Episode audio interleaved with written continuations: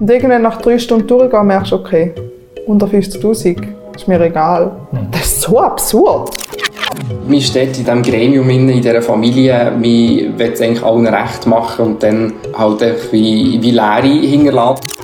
Es nimmt mich mega Wunder, wie das wird sein, wenn ich, keine Ahnung, in 30 Jahren oder in 50 Jahren oder so, wenn wir im Altersheim, wenn wir dann darüber reden.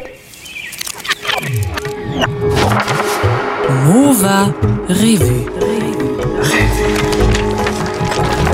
Die Geschichte und Geschichten vom grössten Pfadilager der Schweiz. Willkommen zurück zur zweiten Folge von Mova Revue. Vor einem Jahr da sind 30.000 Pfadis den hintersten Teil vom Wallis gereist, ins Goms. Dort haben sie für zwei Wochen eine Zeltstadt aufgebaut, das Mova. Das grösste Pfadilager, das es in der Schweiz je gegeben hat. Die Erlebnisse, die Eindrücke und Geschichten von dem Mova, die wollen wir hier in diesem Podcast einfangen. In der ersten Folge da sind wir ganz am Anfang zurück und haben zusammen mit dem Sultan nochmal auf den Start und auf die Vision von dem Projekt geschaut. Jetzt in der zweiten Folge da wird es konkret. Wir schwätzen darüber, wie man ein Pfadilager für 30.000 Leute aus dem Boden stampft. Schön bist du wieder mit dabei auf der Reise zu der Geschichte und Geschichten vom MOVA. Für dich am Mikrofon ist der Philipp Steck, Skadl, das bin ich, nehme dich mit auf die Reise äh, ins MOVA und ich freue mich ganz fest, dass ich nicht allein bin. Auch heute im Studio ist mit mir der Gufi. Hoi Skadl, freut mich, auch die zweite Folge mit dir dürfen zu bestreiten. Ebenso, ebenso. Ich bin gespannt, was uns erwartet. Du bist einisch mehr ganz tief eintaucht in die Geschichte mhm. von MOVA. Du hast ähm, die wichtigen Leute dazu getroffen und ich würde sagen, gehen wir rein, oder? Ich würde auch sagen, in der zweiten Folge äh, treffen wir die Kolibri. Sie ist ähm, nach dem Sultan und der Ponter Reflechi die dritte Co-Lagerleiterin, die das Lager hatte. Und dann kann man eigentlich sagen, sie, die dann ja, schlussendlich sehr, sehr viel noch hat müssen stemmen in dieser Organisation. Werden wir aber im Verlauf dieser Folge hören. Vielleicht bevor wir einsteigen, ganz kurz noch etwas zur Kolibri. Sie ist heute 34 Jahre alt und hat im September 2019 eben genau die Co-Lagerleitung übernommen, zusammen mit dem Sultan, wo wir in der letzten Folge von diesem Podcast ja schon sehr intensiv kennengelernt haben. Kolibri ist als Ersatz für die Panthère Réfléchie, wo ähm, ja, die Romandie vertreten hat in der Co-Lagerleitung und wie wir letztes Mal gehört haben, dann aufgehört hat aus persönlichen Gründen. Und ich bin wiederum in den Zug gestiegen, das mal auf Winterthur gefahren und habe Kolibri daheim in ihrer Wohnung getroffen. Hallo Kolibri. Salut. Vielen Dank, dass ich da, da vorbeikomme. Wo, wo sind wir im Moment gerade? In meiner Stube gewisse Stimmen sagen in der Schaltzentrale von Bula. Wenn man so umschaut, es hat eigentlich einfach überall Bula-Sachen, wenn ich mir das gerade so überlege. Die komplette Ausgabe von der Flamme? Natürlich, die will ich eigentlich mal noch lesen. Mhm. Das Kochbuch. Ein Schild vom Lagerplatz sehe ich hier. Ja. Ah, und zum Beispiel, wenn ich mir Anfang genommen habe, aber was nicht wieder schaffe, mal noch die Wanderung. Ich bin nie weg während diesen zwei Wochen vom Lagerplatz. Mhm. Und auf dieser Wanderkarte, ich würde so gerne die Wanderung mal noch machen da hat es ein Mova-Rondo, dein, dein Mova-Becher steht da, so ein bisschen ein, ein Mova-Hauptquartier da. Ja, vor allem das Mova-Museum. Jetzt, äh, ja, das Hauptquartier ist nicht mehr. ist es. Heute vor einem Jahr wäre ich wahrscheinlich nicht da in Ruhe, in Ruhe auf dem Sofa gewesen, sondern da am Stubentisch vor einem Bildschirm auf Teams oder auf Slack. Ja, da haben wir die Erinnerungen richtig nochmal aufleben gehört mhm. von der Kolibri, wie sie da eingetaucht ist. Es ist wirklich, wenn man in den Raum kommt, es ist wirklich, ich behaupte, die Hälfte der Objekte in diesem Raum haben das MOVA-Logo drauf gibt wahrscheinlich kaum jemanden in diesem Projekt, der das MOVA so fest verkörpert wie sie. Ich habe mir jetzt vorher doch noch mal überlegt, beim, beim Losen, oder ich mich probiert, reinzuversetzen in ihre Situation. Ist echt doch noch speziell, weil das Projekt in dem Moment, wo sie eingestiegen ist als Lagerleiterin, ja eigentlich schon zwei Jahre gelaufen ist. Ich bin dazugekommen und habe das Gefühl, oh, die sind schon mega weit. Und alles ist so, alles, wenn sie mir sagen, sie haben das so entschieden, dann ist das mega gut überlegt und schon fünfmal diskutiert und es muss genau so sein. Also habe ich es nicht hinterfragt. Mhm. Und ich habe gewusst, wir haben noch eineinhalb Jahre. Wir haben eigentlich keine Zeit zum gross nach rechts und links, sondern mit dem Sultan haben sie immer so ein bisschen beschrieben, ich bin zu dem Marathon und bin einfach mitgelaufen. Mhm. Dort haben wir gerade so Rösser-Konzept auf, also die Rösser sind sich so am Bilden und haben sich überlegt, ja, welche Bereiche müssen wir machen, was ist unsere Aufgabe und so. Und da gleichzeitig, parallel dazu haben wir einfach mega viele neue Leute gebraucht, die müssen einführen. Parallel dazu haben wir ein Budget müssen erarbeiten, ohne eigentlich eine Ahnung zu was denn der Bula ist. Das war einfach uh, viel. Gewesen. Und ich bin blauäugig gekommen und habe das Gefühl, oh, komm, wir machen noch ein lässiges Team-Event und dann ist noch Lego-Männchen basteln. Ich denke, wegen was Sultan nicht so Geduld mit mir gehabt. Ja, ich wollte irgendwie etwas wollen. Aber irgendwann bin ich dann ja schnell reingekommen und alle Fragen, alle Herausforderungen gesehen. Vielleicht müssen wir hier ganz kurz ein bisschen rauszoomen, weil für alle die von euch, die vielleicht selber Pfadilager geleitet haben, ähm, da muss man schon nochmal vielleicht einfach sich ganz klar machen, über was für eine Dimension wir hier eigentlich schwätzen bei dem Bundeslager. Also ist vielleicht würde ich jetzt sagen, viel weniger Pfadilager wie mehr eigentlich ein Grossbetrieb, den Sie müssen führen Es ist definitiv ein Grossbetrieb. Ich habe mir das einmal angeschaut. Am Schluss sind über 570 Mitarbeitende dabei gewesen. Die Definition von einem KMU hört bei 249 Personen auf. Das heißt, wir sind eigentlich schon ein Grossunternehmen gewesen. Unglaublich. Ganz offiziell. Ganz offiziell. Auch Geld ist ein Thema. Skadl, von wie viel ähm, Budget reden wir da? 25 Millionen. Das ist eine, wirklich eine wahnsinnige Zahl, das schon nur zu sagen äh, im Pfadi-Kontext. Aber 25 Millionen Franken das gesamte Budget gesehen. Mhm. Es sind so viele äh, helfende Hände und Leute dabei in der Vorbereitung. Das Ganze verlangt natürlich auch ähm, nach ganz viel Organisation und Organisationstools, gerade in Zeiten von Corona, das darf man auch nicht vergessen. Das Lager ist teilweise ähm, während Corona organisiert worden. Wir haben ganze 14 Organisationstools gebraucht. Ähm, Skadl, äh, wir können da ein Lied davor singen. Wir, yep.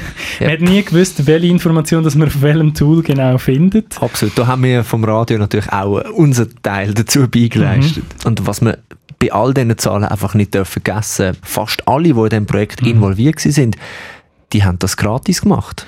Ja, auch die Colibri hat neben ihrem Job als ähm, Co-Lagerleiterin hat sie nämlich noch ein, äh, einen Beruf gehabt, wo sie ausgeführt hat. Sie ist im echten Leben äh, Architektin und sie hat vorher selber noch nie eine Rolle als Chefin eingenommen. Ich bin ein Buchmensch, habe ich selber gemerkt, glaube schon während der Bulle, aber ist mir dann auch gesagt worden. So, ich glaube, wenn ich einfach gewisse Entscheidungen habe ich dann einfach gemacht, ohne wirklich oder einfach entschieden aus dem Buch raus, ohne wirklich zu wissen.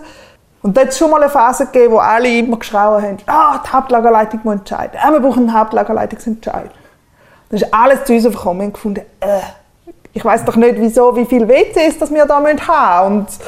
Also da gibt es Experten dafür und wenn die das so glauben und dann da hat schon einen Prozess braucht, dass man da wie allen auch wieder können, da Vertrauen geben ja, sind die Experten von eurem Thema. Und das hat schlussendlich super funktioniert und ich glaube auch zum Erfolg vom Lago beigetragen.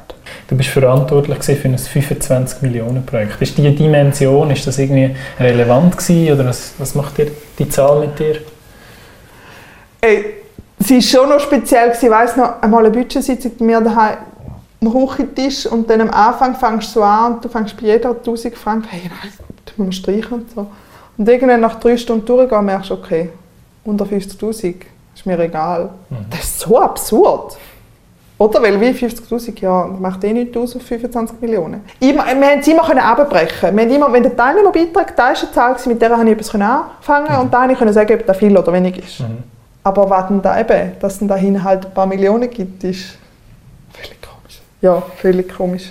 Von der zeitlichen Dimension, wir befinden uns hier im Januar 2020. Kolibri, die ist noch kein halbes Jahr in ihrem neuen Amt, probiert also ein bisschen die Dimensionen von dem Bundeslager zu fassen. Und da plötzlich ist es hier Corona. Der Co-Lagerleiter, der Sultan, äh, wir haben ihn in der ersten Folge kennengelernt, erinnert sich an diese Situation. Am Anfang hast du eh gedacht, das ist ein Witz, oder?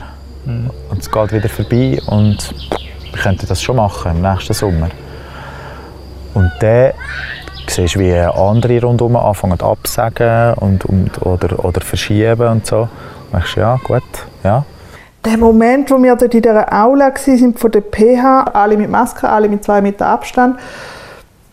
Und dann haben dort alle einstimmig für die Verschiebung entschieden. Und nachher, und auf der Heimfahrt ist mir wie bewusst worden, okay, das Pula findet nicht statt im Sommer 21. Ja, einfach traurig gewesen, dass es, äh, dass es klar ist, dass es nicht so wie geplant im Sommer 21 wird stattfinden. Und ja, was das alles, äh, was das alles mit sich bringt, oder? Nichts ist fix. Es kann einfach jederzeit irgendetwas kommen und, und der alles über den Haufen rühren oder mhm. anders entschieden werden. Und es, es führt dich so ein bisschen in eine Gleichgültigkeit hinein. So, ja, weißt du, wir haben jetzt das und das entschieden. Dann sagst du, ja, ja. Mhm. ja können wir schon entschieden haben, aber äh, eben, wer weiß, ob es denn wirklich so ist. Und gleichwohl weißt du, du musst Sachen entscheiden und fixen und, und sagen, so machen wir es. Weil sonst kannst du nicht planen. Also, das, äh, der, ja, der Zwiespalt auch ein bisschen. Mhm. Ja. Ich glaube, für mich persönlich war es eine Erleichterung. Gewesen. Weil ich es persönlich verschieben oder ich bin dafür die Verschiebung und dann ist wie so, ah, die anderen sind auch meiner Meinung eine Erleichterung, eben, es hat uns Zeit verschafft und da haben wir auch bewusst gesagt, so, wenn wir verschieben, dann fahren wir runter mhm. und dann machen wir eine Pause, mhm. so ein eine Aufrumpause und da habe ich, das war eine Erleichterung. Gewesen. Das ist schon spannend, also, obwohl Corona ja für viele ja, sehr etwas Negatives sind, zu Recht auch, hat ganz, ganz viele äh, schwierige, schlimme Seiten gehabt, die Pandemie.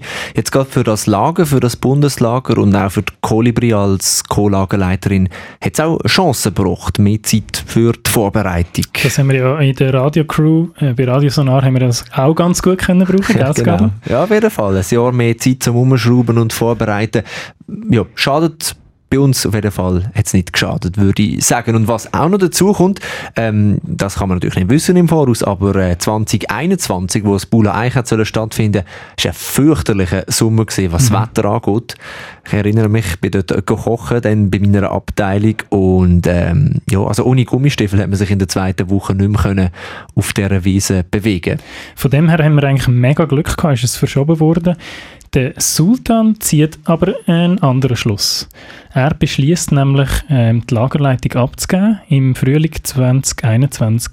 Also ein bisschen mehr äh, als ein Jahr vor dem Lager. Erzählt er der Kolibri, dass er eine Stelle als Tourismusdirektor im GOMS angenommen hat. Dort habe ich es recht locker aufgenommen und wir haben gefunden, ja, es ist mit der Zeit.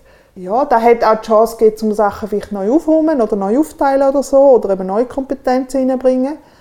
Und was natürlich schon auch am Vorteil war, der Sultan ist nicht weg, gewesen, sondern er war immer noch im Goms oben. Gewesen.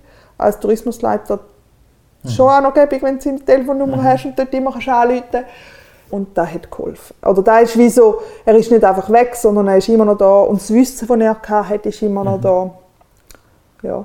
Also man muss sich vorstellen, die Kolibri eben die ganze Corona-Pandemie müssen schaukeln, die ganze Umplanung, alles um ein Jahr verschieben, all die Verträge irgendwie auf ein neues Datum umlegen. Und dann ein Jahr vor dem Start braucht es auch noch ein neues Gespänli, einen neuen Lagerleiter.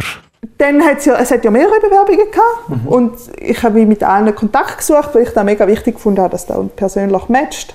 Mit dem Amsel habe ich in Gomsob auf seinem Balkon einen Abbruch genommen mit Sicht über den Lagerplatz. Vielleicht hat das geholfen in der Wahl. Es hat also eine Ausschreibung gegeben und der Amsel der hat sich beworben, ist erfolgreich angenommen worden und ist dann zusammen mit der Kolibri neue Co-Lagerleiter gewesen. Vielleicht müssen wir ihn an dieser Stelle auch ganz kurz vorstellen. So mit bürgerlichem Namen heißt er Martin Gasser. Schon bisschen älter, jetzt würde ich sagen, im, im, in der Crew in, wahrscheinlich der älteste mit Abstand oder ja. zumindest aus der, aus, der Lager, aus der Hauptlagerleitung. 62 Jahre alt ist er gewesen, als er das äh, Amt als Co-Lagerleiter angenommen hat. Er ist ein selbstständiger Management-Coach und er wohnt in Basel da wo wir den Podcast auch aufnehmen. Er hat eine zweite Wohnung im Goms, das ist noch spannend und die liegt wirklich direkt am Lagerplatz. Pfadi selber gemacht hat er nicht mega, mega fest. Also er war Teilnehmer gewesen, früher, aber selber geleitet hat er in der Pfadi eigentlich nie. Es war allen bewusst, gewesen, oder mir vor allem auch, dass da auch ein Risiko oder auch nicht unüblich ist, dass man jemanden nimmt, der so lange keinen Pfadi-Hintergrund hat. Mhm. Oder wo als Kind mal in der Pfadi war, aber wie die ganze Pfadi-Verbandsarbeit oder so nicht kennt. Und mit über 60 Jahren auch ein anderes Alter ist. Ich habe aber gehofft, oder ja, nein, auch daran dass das eigentlich eine Ergänzung ist.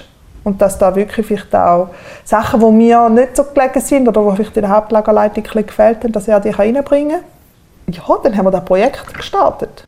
Und der Amsel hat sich auch gerade in das Projekt hineingestürzt. Ähm, er ist direkt ans Werk gegangen. Er hat eine ganz neue Sichtweise in das Projekt hineingebracht. Das ist äh, eigentlich noch ganz eine gute Sache gewesen, wenn jemand von außen kommt und das Projekt einmal so ein bisschen äh, aus einer anderen Sichtweise anschaut, weil er hat Sachen gesehen, wo wir Pfadis, die schon lange in dem Projekt hineingesteckt sind, eigentlich nicht mehr gesehen haben. Und er hat das Ganze auch angeschaut als etwas, was ist, nämlich weniger ein Pfadilager, sondern mehr als ein Unternehmen. Er hat natürlich Sachen hinterfragt, die für mich wie so, ja, das machen wir schon immer so. Aber genau da habe ich gut gefunden. Manchmal hat es mich auch genervt, gebe ich auch zu. Und hinterfragt hat, haben wir doch das schon fünfmal diskutiert und der will es nochmal anders machen. Er hat auch festgestellt, dass viele Teams nur so für sich selber geschafft haben, wie wir eigentlich auch im Radio. Wir haben eigentlich die anderen Leute kaum gekannt. Und ähm, dass man sich über die Ressort hinweg kaum kennt, das ist eigentlich äh, ein Problem gewesen, weil man gar nicht gewusst, mit wem dass wir alles zusammen arbeiten. Und er hat für das eine Lösung gehabt. Dann ist die Idee von dem Mo-Day entstanden, oder von dem Sitzungstag, und wir haben den Mo-Day genannt. Und das war schon so sein Ding, gewesen, mit dem Ziel, all die Doodles abzuschaffen und dann physisch gesehen und noch einen gesellschaftlichen Teil dabei. Und, und so Sachen ist echt, da hat er einfach, eben, das war so eine Idee, die von außen kam und wo wir von so betriebsblind waren, nicht mehr gesehen haben. Und das hat mega aufgelockert. Und ich glaube, die Modes sind legendär gewesen, die bleiben. Das äh, können wir bestätigen. Skadl, wie hast du die in Erinnerung? Ja, legendär. Ich bin jetzt gar nicht sicher, ob nicht eher das, was nach dem Modays passiert ist, legendär. Aber das ist jetzt das Thema, das wir da vertiefen müssen. Aber ich finde, das ist genau auch wichtig, oder? Weil dort hat man sich kennengelernt, oder? Dort hat man die anderen Leute, die man eigentlich nicht mit ihnen zu tun hat, hat man dort getroffen, im, im Bier nach den Modays. Und genau. ich finde, das ist etwas mega Essentielles für so ein grosses Projekt, dass man auch untereinander wirklich weiß, wer ist überhaupt dabei. Mir persönlich hat es auch eine Motivation gegeben. Äh, mir ist aus Corona rausgekommen und hat endlich wieder mal etwas können machen mit anderen Leuten zusammen. Und um das geht es ja, oder? Sehe ich genauso. Und ich habe das Gefühl gehabt, eben wenn so ein Planungstag war, so ein Mode, bist du irgendwie gefühlt an einem Nachmittag äh, dreimal so weit gekommen wie vorher in einem halben Jahr, wo du daheim einfach deine Dokumente und Mails beantwortet hast, weil halt wirklich einfach alle da sind und du hast noch geklopft und hast etwas können besprechen Absolut. Und die Mo-Days, die legendären, die verdanken wir im Amsel. Ähm, er hat sein ganzes Wissen als Management-Coach in das Projekt hineingegeben. Er hat analysiert, er hat auch Befragungen gemacht unter den Mitarbeitenden. Und trotzdem... Ja. Ist es so gekommen, wie es schon mal gekommen ist. Eben zuerst hat der Sultan aufgehört und dann am Silvester 2021, also man sich vorstellen, ein halbes Jahr bevor das gigantische Pfadilager gestartet ist, da hat der Amsel seine Kündigung eingereicht bei der Kolibri? Ja, ich war sehr enttäuscht. Ich bin nicht rausgekommen. Ich komme bis heute nicht raus, an wer das gelegen ist. Ich glaube, ich habe aber auch ziemlich schnell, also ziemlich schnell innerhalb von einer Woche, also er hat ja über Silvester gekündigt und habe mit so ausgewählten Leuten sehr intensiv besprochen, um da wie können handeln. Weil einerseits ist da im Raum gestanden Andererseits ist im Raum gestanden, ah, wir haben wieder eine Budgetüberschreitung und irgendwelche sonst Herausforderungen und einfach der Daily Business halt. Und ich habe ziemlich, ja, wie einfach so in den ersten Gesprächen nicht herausgefunden, an das gelegen ist und dort sind wir glaube ich auch verschieden gewesen. Ich wäre es ganz anders angegangen. Und dann habe ich ziemlich schnell gesagt, okay, er hat entschieden, ich muss nicht verstehen, ich muss vorwärts schauen. Das ist eine verrückte Überlegung. Also ich habe gerade probiert, so ein wie ein Beispiel für mich zu machen. Wenn quasi der Pilot, äh, ja, wenn das Flugzeug schon auf der Startbahn steht, dann sagt der Co-Pilot, du äh, kannst auch allein machen, steig aus und äh, viel Spaß da, Abflug. Ja, äh, so, ja. Wahnsinn. Also auch hier wieder eben die Kolibri schon zum zweiten Mal eigentlich allein bleiben in der ganz, ganz heißen Phase vom Projekt. Dort war der Druck echt hoch. Gewesen. Wir hatten einen Mode, wo es erst vier Leute aus der Hauptlagerleitung gewusst haben und ich habe mit dem Amsel da vorne stehen und finde, liebe Mova Crew, schön sind ihr alle da. Und es hat mich eigentlich grusig angeschissen, weil dann wir halt gar keinen Vielleicht hat auch gerade der Mode gebraucht, zum Beispiel, um mit diesen Leuten zu merken, hey, es läuft. Das Schiff fährt, auch wenn ich mal schnell ein paar Tage mich um andere Sachen kümmere. Und das war mega schön, um das zu sehen. Andererseits war natürlich auch, ja, wie geht es jetzt weiter?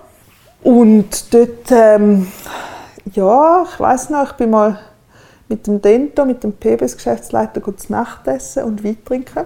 Viel Wein trinken. Hat es dort in dieser Woche gebraucht. Und dann bin ich heimgekommen und so wirklich gedacht, wie geht es weiter? Und habe daheim da in einer Stube drei Plakate aufgehängt und gefunden, ähm, auf dem einen, ich höre auf, weil es einfach anschießt oder keine Ahnung, einfach, ja, ist halt als Option im Raum gestanden. Ich mache weiter und wir finden jemanden oder ich mache weiter allein. Und dort habe ich mir recht intensiv diskutiert mit mir selber eigentlich, wirklich, ja. Was braucht es dafür, was braucht es für den Bula und habe aber ziemlich schnell gemerkt, aus dem Buch heraus, so, ich will, dass der Bula stattfindet. Und darum habe ich gefunden, ja, nein, aufhören eigentlich nicht. Weil ich will den Bula, ich will, dass der stattfindet und dass ich da auch irgendein Teil von dem Bula bin. Ich will eine Rolle auch immer. Und dann war er noch allein oder eben mit einem neuen Gespendli. Und das allein da haben auch viele Kollegen mitgeredet und haben gefunden, ja, jetzt machst du einfach allein und nachher bist du allein, nimmst du den Raum oder den Denk oder so mit dem Schluss und dann bist du nachher allein der Held oder weiß ich nicht wer. Ja, aber du trägst die Last auch allein. Und ich habe gebraucht, also ich habe gemerkt, allein würde ich es nicht tragen. Ich, brauche, also ich finde, Pfand ist immer im Team und es braucht doch so das Gegenüber, das einem hinterfragt und wo mal einen dummen Spruch macht und wo man mal zusammen ein Bier trinken kann oder und da mit dem Gespendli, ja, das war so eine Sache, weil die sind ja nicht Schlange gestanden und, äh, und dann haben wir ja, mit dem Vorstand zusammen ähm, da zusammen ausgeschafft und ziemlich schnell ist klar geworden, wir werden nicht jemanden von extern zuholen. Und Unterstützung, die hat Kolibri dann auch bekommen. Zwei Gespänle aus der Lagerleitung sind sich unterstützen. Das ist der Reika, der für die Helfenden verantwortlich war und der Pinky, der für die Logistik zuständig war. Aber der Druck der bleibt weiterhin enorm. Die Verantwortung verlangt der Kolibri einiges ab. Definitiv bin ich an meine Grenzen gekommen. Ich glaube, wer es gespürt hat, dass ich an Grenzen gekommen sind nicht mein Umfeld. Die haben, glaube schon gespürt. Und sie haben mega viel Verständnis gehabt. Im Sommer 21 war auch der Moment, dort bin ich wirklich an der Grenze und dort habe ich mir dann auch eine Coaching-Frau gefunden, zum Glück. Ist zum Glück Hauptvaterin die hat es verstanden. Und da hat mega geholfen, weil ich glaube, ich meine, ich habe keine Ausbildung für da und sie hat vor allem geholfen, wie die ganze, eben das Chaos im Kopf oder so können zu ordnen. Eben so eine Plakatmethode oder so, da habe ich wie mit ihr gelernt und dass man so, oder dass man sich auch einfach Zeit nehmen für so Entscheid oder für so wichtige Sachen. Mhm. Und nicht einfach schnell entscheiden und nachher am nächsten Höck. Also hast du auch persönliche Opfer gebracht oder hast du verzichtet? Garantiert habe ich auch verzichtet. Mir ist erst im Nachhinein bewusst worden. In der Vorbereitung war es einfach, los, los, vorwärts und es gibt die Welt und man ist in dieser Bubble und es sind ja alles coole Leute und ja, und im Nachhinein jetzt merke ich so wie, aha, es gibt ja noch andere Sachen wie Pfadi. Oder, aha, die Kollegin hat jetzt zwei Kinder. Wow, wie sind denn die entstanden? Oder so, ja, so Sachen habe ich wie wenig mitbekommen. Oder? Ich bin so schon Freundschaften gepflegt, aber reduziert. Das war schon auch noch krass gewesen, in der Vorbereitung, wenn ich irgendwo einem Geburtstagsfest war, war es immer noch das Bullet-Thema. Das ist mega spannend für alle. Und ich habe es auch mega spannend gefunden, das zu erzählen und auch cool. Aber im Nachhinein denke ich so, ja, aber also, was ich eigentlich sonst so gemacht habe. Also hat es auch nicht viel gegeben, was ich noch gemacht habe, aber ähm, das war nicht, nicht mehr so wichtig. Gewesen.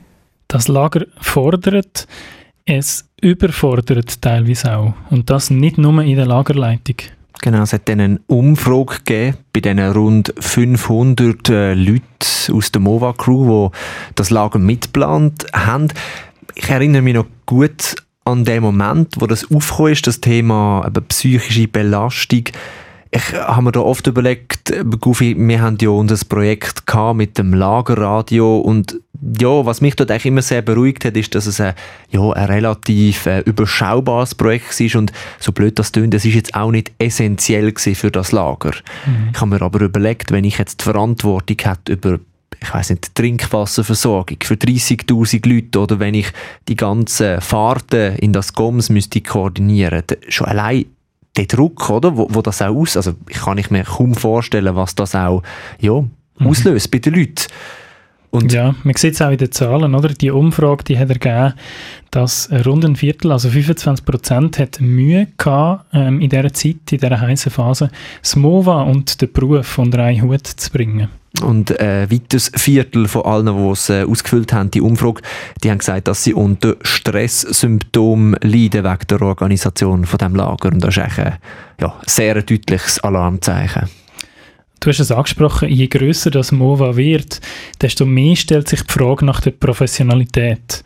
Wie professionell darf oder muss so ein grosses Pfadilager überhaupt sein, dass es auch wirklich funktioniert? So viele Sachen, die wirklich essentiell sind, dass die Sicherheit vom Lager auch wirklich gewährleistet ist. Ist es noch ein Pfadilager, äh, was man auch nicht vergessen darf? Alle Beteiligten arbeiten ehrenamtlich. Und für einige ist der Druck zwischen professionellem Lager, aber alles in der Freizeit zu organisieren, zu gross geworden. Es hat hart gehabt, das dort vor allem zu sagen, dass, äh, dass ich aufhöre. Das ist der Lupo. Er ist früh zum MOVA dazugestoßen und er ist mitverantwortlich für das Ressort Staff der Helfenden. Ich habe 70 Prozent gearbeitet nebendran, habe studiert, Teilzeit, also habe dort eigentlich schon 100% abgedeckt. Und dann ist noch das MOVA dazugekommen. Ich glaube, am Anfang hat es mal geheißen, es sind rund 20%, was es dann ausmacht. In meinen Augen war es aber weitaus mehr als 20%, weil halt, äh, ja, man macht Pfadi freiwillig und dann versucht man das auch auf freiwilliger Basis zu behalten, aber man ist dann halt so abhängig voneinander, von anderen Stellen und da muss man praktisch täglich ähm, anwesend sein und dann muss ich mal Mails checken und auch im Slack hineinschauen, wo man miteinander kommuniziert hat, ob irgendjemand etwas Dringendes braucht oder ob es irgendwo weitergeht. Also ich bin eigentlich täglich sicher so zwei, drei Stunden dran gehockt und von dem her war in meinen Augen die Arbeitsbelastung viel höher als nur so äh, 20 Prozent. Der Lupo zieht Konsequenzen. Er tritt von seiner Verantwortung zurück, ein Schritt, der ihm nicht leicht fällt. Man steht in, der, in diesem Gremium, in dieser Familie, will es eigentlich allen recht machen und dann halt wie, wie Leere hinterlassen, die von, von der Hauptlagerleitung hat müssen abgedeckt werden Und der Leichterung danach war also gross. Gewesen. Ich, für zu wissen, hey, die Last ist weg, ich kann jetzt wirklich mich wieder voll aufs Studium konzentrieren und ja. Trotz allem zieht er aber ein positives Fazit über seine Zeit beim MOVA. Ich glaube, es war mega cool im Fall. Aus dem Nichts raus musst du eine Firma auf die Beine stellen, wo er das MOVA hinten dran geleitet hat. Und das war schon recht heavy, gewesen, mega eindrücklich, aber auch sehr spannend. Während dem MOVA war ich trotzdem dabei. Gewesen.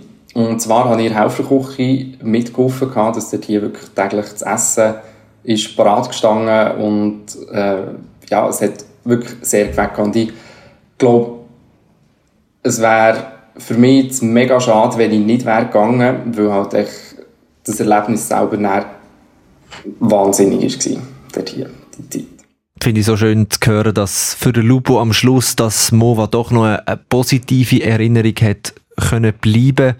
Ähm, ja, trotz all dem, also finde ich, geht mir sehr nahe, das zu hören und ich denke da auch gerade zurück an die Fälle, die ich auch selber mitbekommen habe, wo wirklich einfach wie soll man sagen, nicht mehr zu Schlag gekommen sind mit, mhm. mit dem Druck, mit, den, mit der vielen Zeit, mit, de, mit dem Stress, wo man auch hatte in dieser Organisation. Man muss da an dieser Stelle auch noch sagen, der Lupo ist einer, wo wir uns rausgepickt haben, der mit uns über das auch noch reden wollte. Es hat noch andere Beispiele gegeben, die teilweise wirklich auch gelitten haben während dem Lager und auch jetzt nicht mehr bereit sind, über das zu reden, weil es wirklich nachhaltig ist, auch belastet hat. Oder? Das darf man nicht vergessen.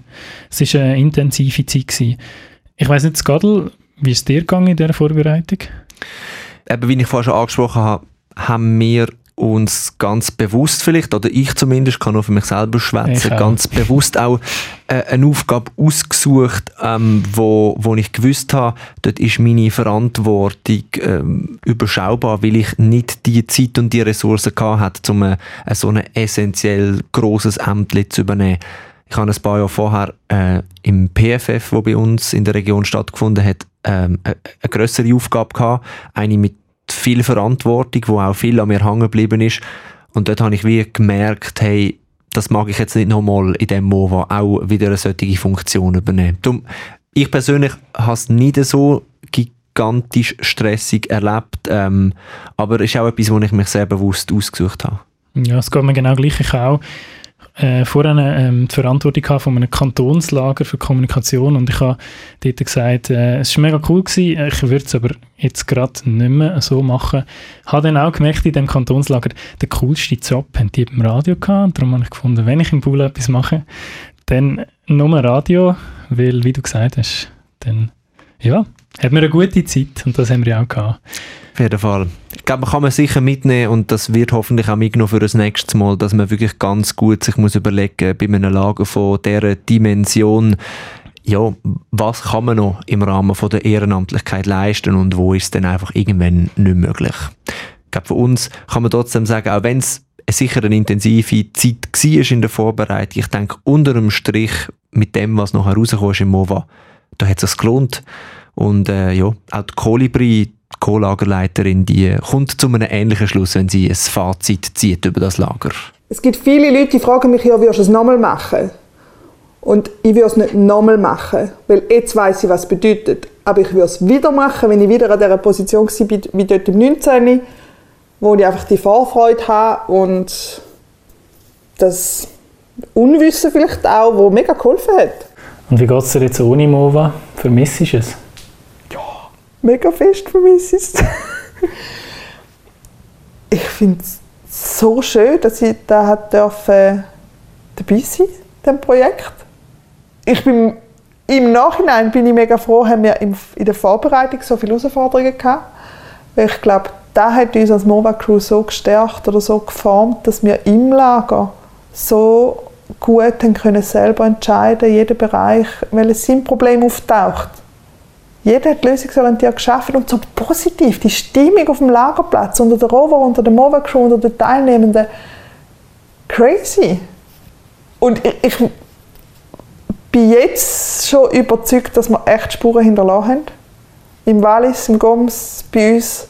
Und es nimmt mich mega wunder, wie das wird sein, wenn ich, keine Ahnung, in 30 Jahren oder in 50 Jahren oder so, wenn wir im Altersheim, wenn wir dann darüber reden ist doch crazy. Ob wir im Altersheim dann noch darüber schwätzen, das wissen wir noch nicht. Aber über was wir gerne möchten schwätzen, ist jetzt über das MOVA. Effektiv, jetzt haben wir zwei Podcast-Folgen über die Vorbereitungen, über die Vision geschwätzt. Ganz, ganz wichtige Teil, der Großteil vom ganzen MOVA, der ist vorher passiert, aber ja, Jetzt, ja. wollen wir, jetzt wollen wir das Lager spüren, oder? Es geht, es wird Zeit. Ähm, in der nächsten Folge ist es endlich soweit.